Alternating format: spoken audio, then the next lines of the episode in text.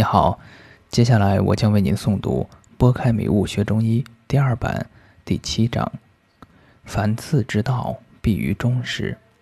灵枢经的精华篇章中始。很多人或许会说，我已经通读过灵枢经很多次了，但针灸治疗水平还是停留在松解肌肉粘连之类的层次上。很多人甚至会毫不留情地说，《灵枢经》所记录的针刺方法未必有效。就以耳鸣病人为例，将《灵枢经》中所有记载治疗耳鸣的针刺方法都试验一遍，结果只是个别有效，大部分没效。还有，如果遵照《灵枢经》的记载，诸痹不去，久寒不已，促取其三里去操作。只要对自己的临床效果负责任，就会发现大部分的久寒痹症用火刺足三里没有任何效果。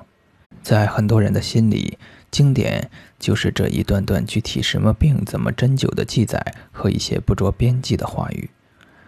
如果单纯用经典中记录术的层面的方法针刺，在疗效上确实没有松解粘连或后世的各种割腹使用。我们不能不尊重事实而盲目抬高经典。经典之所以高明，不是因为其记载的具体治病方法高明，而是其为我们建立了正确对待疾病的思维，即《内经》中传承了古人留下来的医道。《内经》记载了针刺为道与术的结合，既谈论了针刺的道，又谈论了很多病的具体针刺方法。但是如果没掌握重点的道，这些具体的刺法就都不会有用，因此首要任务就是先找到《灵枢经》中关于针刺之道的篇章，理解这些篇章所传达的道，然后再以这几篇的内容为核心骨架，将其他具体的治法填充到框架里，如此针刺体系才能骨高肉满。治法虽多，却有一个一以贯之的主线，具体临床针刺治病才能。游刃有余。如果通读《灵枢经》，就会发现其中很多内容是讲具体病的治法，是对具体现象的解释，像热病、杂病、绝病、寒热、贼风等，都是在谈论具体的病怎么治疗。论勇、五便、口问、饮泻发梦等，是对人体几个常见现象做的一些解释。这些篇章在学习时可以先放一下。待掌握主线之后，再细细体会，这样读经就有了主次。以此梳理下来，可以很容易找到最核心的讲真道的篇章——九真十二元。九真十二元为《灵枢经》的第一篇，文字古奥，全为概括性文字，概括了真之道、次之道、真害等，是真道的总提纲。真道是理论总结，在具体应用上，最核心的篇章是中史篇。如果非要找到最重要的两章，很明显就是九真十二元与中史了。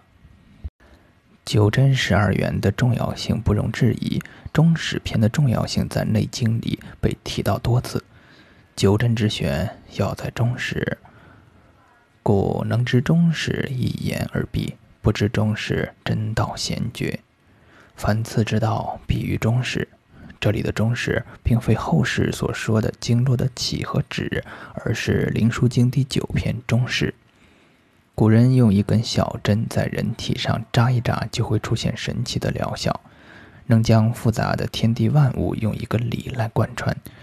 这在外行人看来是很玄的事，而这么玄的事，关键就在中始这篇。只要掌握了中始篇，就可以通过实践来领悟医道，通过针灸的神奇效果，确信医道的真实不虚。故而这一篇至关重要。不掌握这一篇，真道就只是理论。如果没有实践的验证，那理论就是空洞的，没有说服性的。从事针灸的医生往往容易走极端，要么针灸越搞越玄，用些玄而又玄。且不能说清的理论，使初学针灸者望而却步；要么就将针灸越搞越实际，不讲中医理论，全用西医知识来解释，使得大量的初学针灸者改学细致入微的局部解剖，而不是中医经典。中史篇之所以为学习针灸的关键，就是因为这一篇不仅特别实用，直接从针灸的核心切入，而且又处处不离古人朴素的世界观，不离中医之道。针灸取效最核心的只有三点：一、准确的辨证；二、精准的取穴；三、到位的补泻。无论理论多么玄妙。落实到针灸临床，要想取得好的效果，这三者缺一不可。首先是准确无误地判断病人的病机所在、脏腑经络虚实情况，然后通过病人的病情，准确地知道该取用哪个穴位来纠正人体的偏差，最后在穴位上针灸，通过手法。达到补则实，泻则虚的效果，使本来虚的经络补实，使本来实的经络泻虚。这三个针灸的核心都详细记录在中实里，非常重要。然而，后世很多不明道的针灸师，辨证求奇，却不能精准选对穴位，手法花哨，却达不到补虚泻实的作用。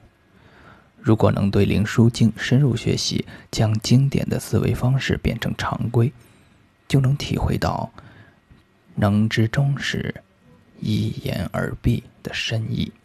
之所以能一言而蔽，就是掌握了这种思维。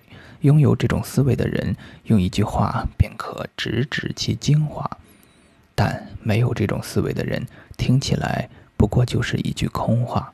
乍听有道理，仔细分析又不知所云。